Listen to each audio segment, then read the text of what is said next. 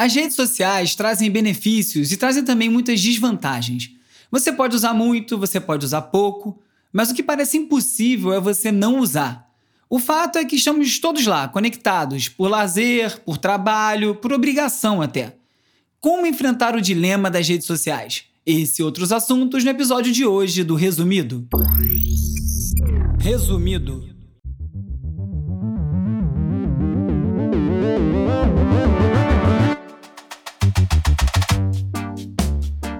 Olá, eu sou o Bruno Natal. Hoje é dia 16 de setembro e no resumido número 78, a melhora do ambiente digital nas mãos da geração Z. Setembro Amarelo, o TikTok centraliza o debate digital, a crise de identidade do Facebook, nosso vício nas redes sociais e muito mais. Vamos nessa, resumido. Olá, resumista. Como você deve esperar, hoje eu vou falar um pouco sobre o documentário Dilema Social do Netflix. Eu tenho certeza que se você já assistiu, lembrou um pouquinho desse podcast aqui, né?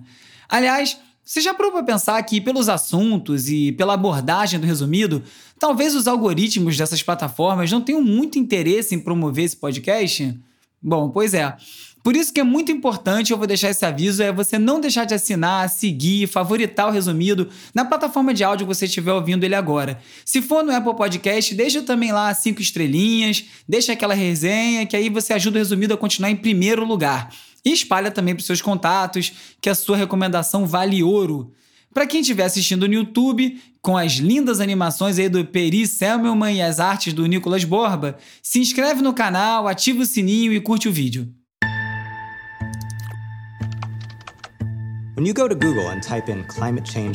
O documentário O Dilema Social do Netflix está sendo bastante comentado e isso por si só já é uma boa notícia.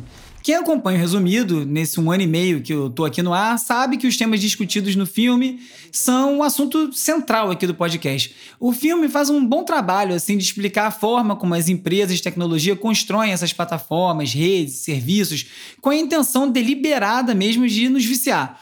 Numa série de entrevistas com diversos ex-funcionários de empresas como Google, Facebook, Twitter, Pinterest, Instagram, além de um painel que tem psicólogos e economistas, investidores e vários outros personagens que ajudaram a construir esse bicho aí que agora toma conta das nossas vidas, o filme explica como essas estruturas funcionam e como elas foram desenvolvidas intencionalmente para moldar os comportamentos das pessoas que estão ali conectadas, sabendo muito bem as consequências que isso tudo podia causar e que hoje a gente está vendo acontecer de forma cada vez mais acentuada.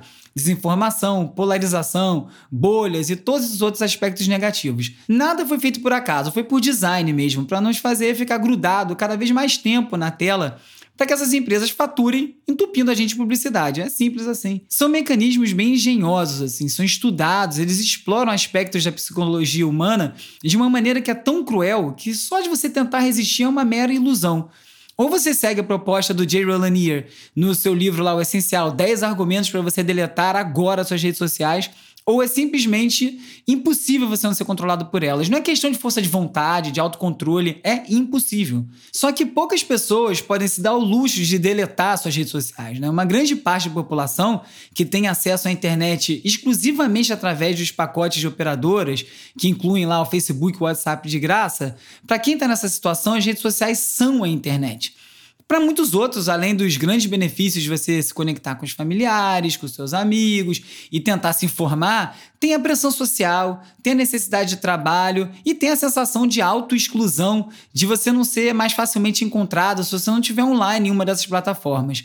Hoje em dia parece que a gente perdeu o hábito de se comunicar individualmente, o que torna isso tudo ainda bem mais complicado. A gente faz tudo em lote, envia convite no grupo de WhatsApp, compartilha nossos momentos no Instagram e a gente tenta conversar sobre temas que são bem difíceis em posts no Facebook, em comentários do Twitter, com diversas pessoas ao mesmo tempo tem uma grande confusão que faz com que as pessoas enxerguem essas ferramentas de comunicação como ferramentas de conversa.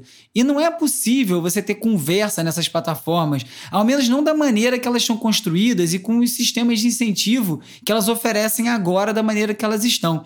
E tem também aquela outra questão, bem cabeluda, que é difícil, que eu já trouxe aqui algumas vezes, que é saber se é realmente melhor para todo mundo que qualquer um possa transmitir informações assim em larga escala.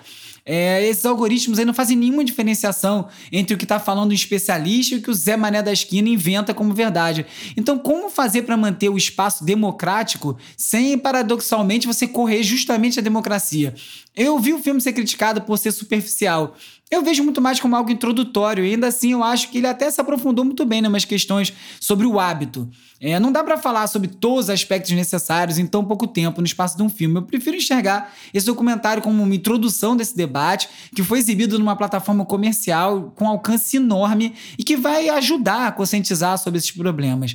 A mudança necessária é muito maior do que um filme, é gigante. Passa por estabelecer regras que possam garantir que as ferramentas sejam desenvolvidas para beneficiar a gente, não o contrário. Que da mesma forma que se fala em privacidade por design, em segurança por design, que também seja falado em desenvolvimento de tecnologias que criem dispositivos com soluções não viciantes por design. E a gente precisa falar também sobre o modelo de negócios, né? esse falso grátis, que é o que incentiva todo esse comportamento nessas plataformas para elas conseguirem se manter de pé. Elas precisam de anúncio. E é por isso também que eu sempre convido quem puder para contribuir com a campanha de financiamento coletivo do Resumido, para poder permitir que esse conteúdo continue circulando aí gratuitamente e com qualidade, sem precisar ficar caçando clique na internet. Então é só você visitar o catarse.me barra resumido, eu sugiro 10 reais, mas você fica à vontade para contribuir com o que você quiser, se você puder. Talvez você se lembre até que em junho eu dei uma pausa de uma semana no Resumido para começar a montar um documentário que era baseado no material que eu venho coletando há mais de dois anos. O assunto é justamente esse. Eu confesso até que quando vi o trailer do Dilema Social, duas semanas atrás, eu tomei um susto. Mas depois que eu assisti o filme, eu tenho certeza que ainda tem muita coisa para ser falada, então segue o jogo. Eu vou precisar de mais tempo, de mais braços para poder realizar isso, mas eu chego lá. A inteligência artificial está cada vez mais presente no dia a dia e segue despertando discussões bem acaloradas, como a velha pergunta: as máquinas né, vão facilitar nossas vidas ou vão nos tornar obsoletos? O Exterminador do Futuro está chegando? Enquanto as interrogações vão sendo processadas, o Google anunciou que até o final do ano vai lançar uma série de procedimentos para identificar e combater uns erros no seu sistema de inteligência artificial. São burradas ocorridas aí, por exemplo, na área de reconhecimento facial, que são capazes de levar uma pessoa à prisão por um crime que ela não cometeu, só porque o sistema cometeu ali um erro de identificação. E para variar, isso atinge principalmente as pessoas negras, já que esse modelo para ensinar o sistema é feito a partir de imagens de pessoas brancas, o que acaba tornando a máquina menos precisa na hora de identificar negros. O Google vai oferecer também uma espécie de assistência ética para as empresas que utilizarem esses produtos, na esperança de tornar esses algoritmos um pouco mais confiáveis e menos preconceituosos. Além disso, o Google vai propor também discussões sobre os limites dessa tecnologia e também de quem pode utilizar. É um tema delicado, né? O próprio Google já aprendeu isso quando desenvolveu um sistema de vigilância por drones em parceria com o Pentágono, lá do governo americano, e viu o aplicativo de fotos identificar grosseiramente um homem negro como um gorila. É absurdo isso, né? E as medidas todas, obviamente, são bem-vindas, mas é sempre bom lembrar que no fim das contas o Google lucra com a inteligência artificial e talvez eles não sejam o melhor regulador para esse sistema. Falando em nos tornar obsoletos, o jornal britânico Guardian publicou um editorial escrito totalmente pelo GPT-3, que é aquela inteligência artificial criada pela OpenAI, a empresa do Elon Musk, que eu já comentei por aqui. No editorial, o GPT-3 ganhou a missão de escrever sobre por que não deveríamos ter medo da inteligência artificial. E o texto automático garantiu que ele não fazia parte de um levante das máquinas para exterminar a humanidade e disse que violência nem era a praia dele. De acordo com o Garden, editar esse texto GPT-3 não foi muito diferente de editar o texto de um outro repórter, que na verdade foi até um pouco mais fácil. Bom, agora acho que eu fiquei preocupado, vai sobrar para mim, né? Na constante batalha tecnológica entre os Estados Unidos e a China, o aplicativo da vez parece ser o WeChat. E diferentemente do TikTok, que envolve questões muito mais complexas do que dancinhas, né? O WeChat é uma super ferramenta que permite que uma pessoa na China faça compras, contrate serviços, compartilhe foto, converse com os amigos, leia notícia, enfim, é tudo, é um faz tudo digital.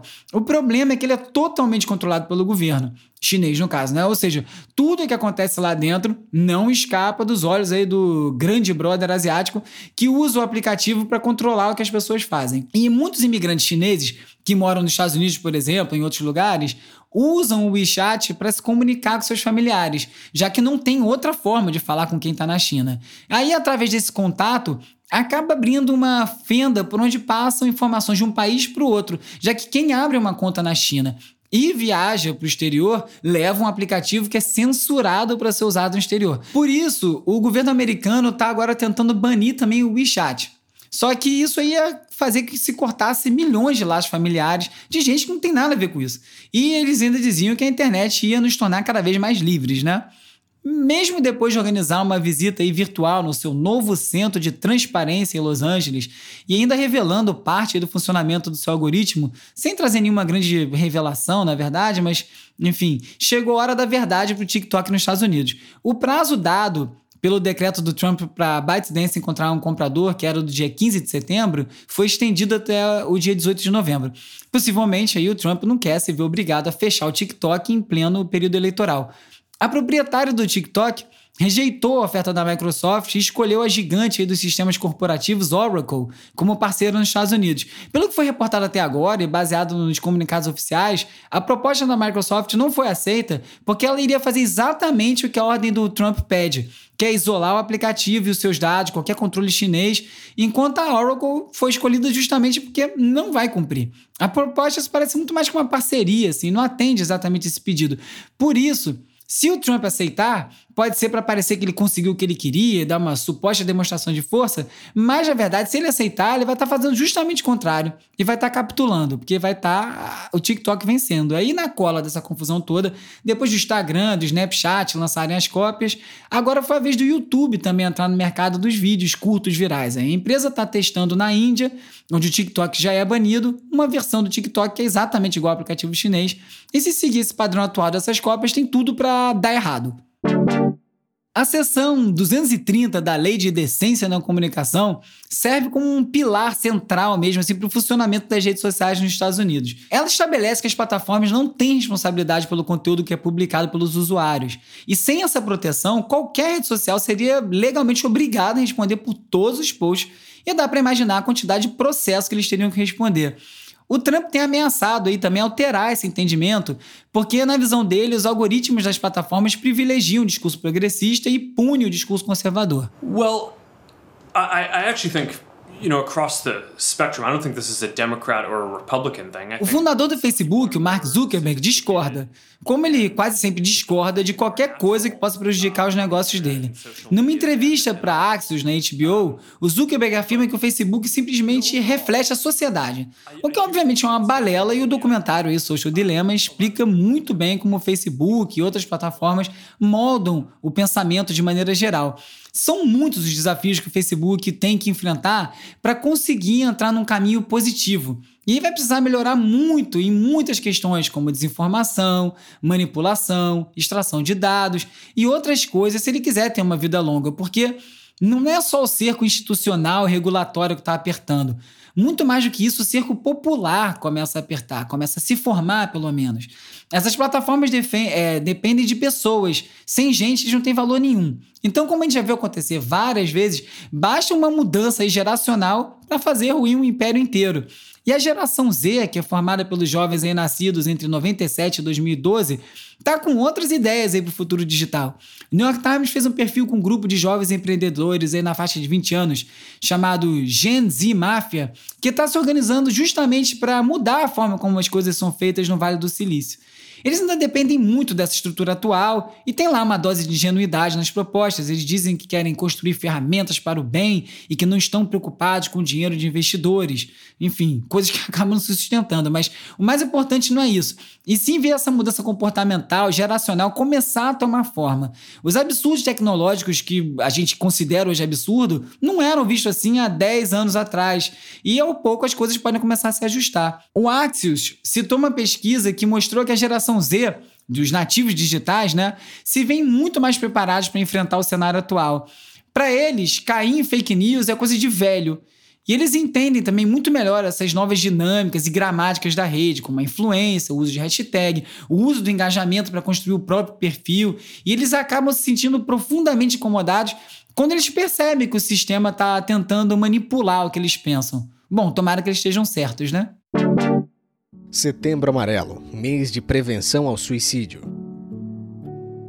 Esse mês é mais uma vez dedicado à campanha Setembro Amarelo. É uma iniciativa de prevenção ao suicídio que coincide aí com o Dia Mundial desse tema que é tão delicado no dia 10 de setembro, né? É o dia de conscientização. São várias ações bacanas que estão resumidas aí no site da campanha setembroamarelo.org.br. Vale a visita, sem tabu, sem preconceito.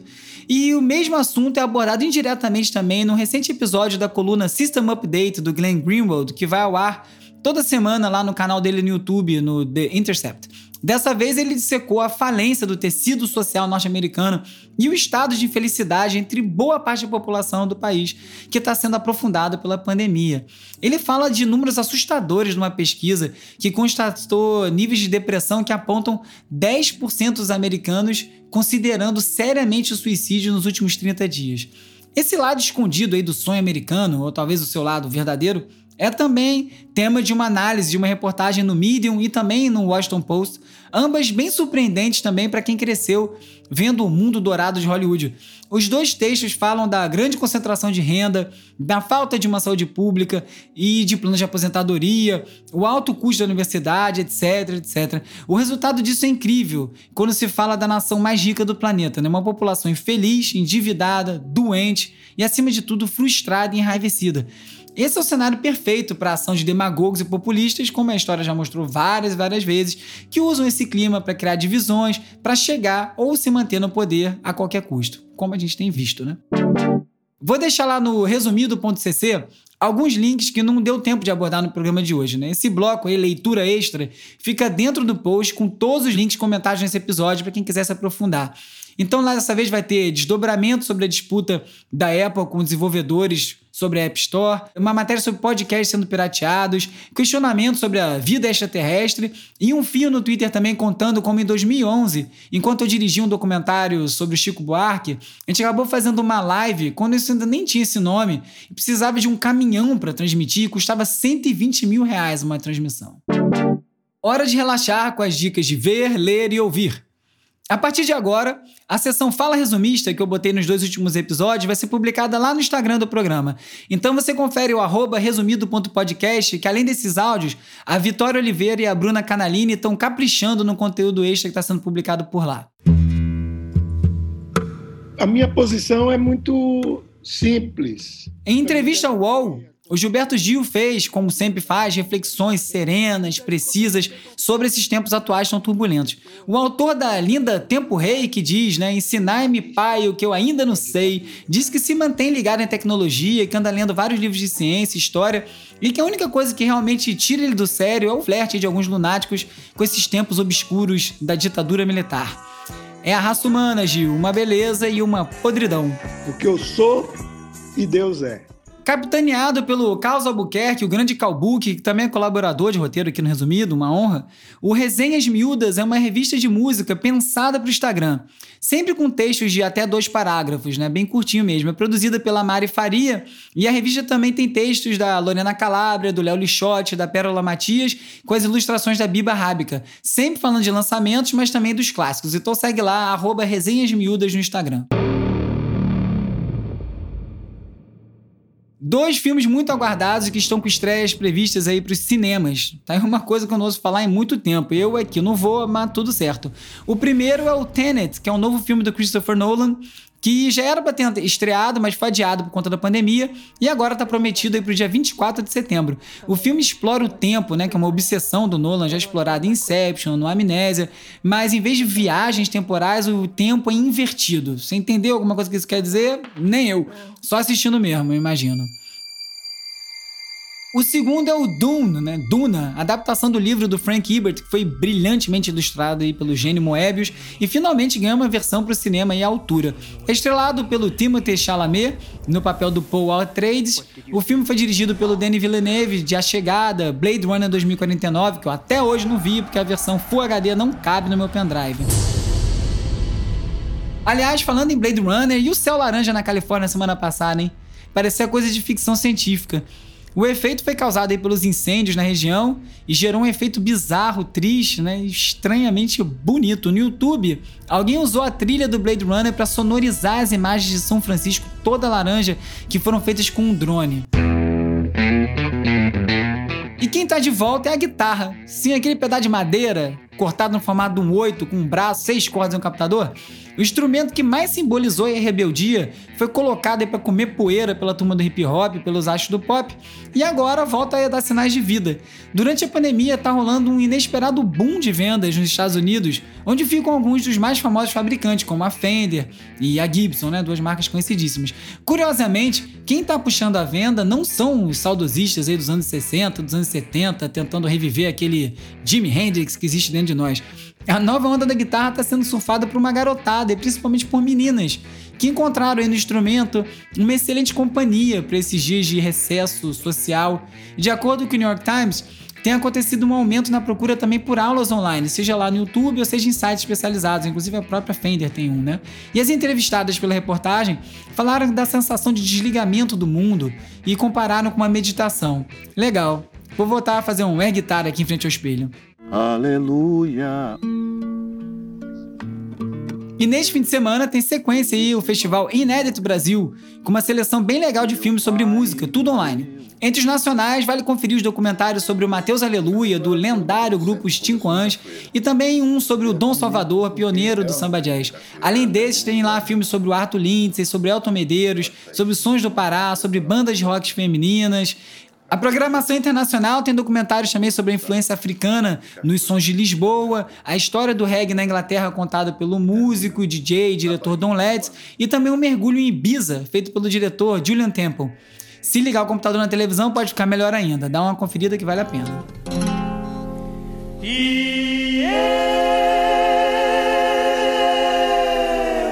Falando em 5 anos, eu vou abrir aí a resumido tracks da semana com essa belezura que tá tocando aí chamado Deixa Gira Girar, com mais seis músicas que eu andei ouvindo muito esses dias, né? O link pra playlist tá lá no resumido.cc. Então confere lá, também fica no site, é no Spotify. Aproveito aí para dar as boas-vindas ao Hugo Rocha, que é o novo editor de áudio aqui do programa, então bem-vindo. Quem quiser falar comigo já sabe onde me encontrar, arroba urb no Twitter, youtube.com resumido e resumido.podcast no Instagram. Ou então você me manda um oi pelo WhatsApp ou pelo Telegram para 21 97969 5848 e você vai fazer parte de uma lista de transmissão onde eu envio conteúdo extra, bem às vezes assim, não tem spam não. Eu sou o Bruno Natal, obrigado pela audiência. Semana que vem tem mais Resumido.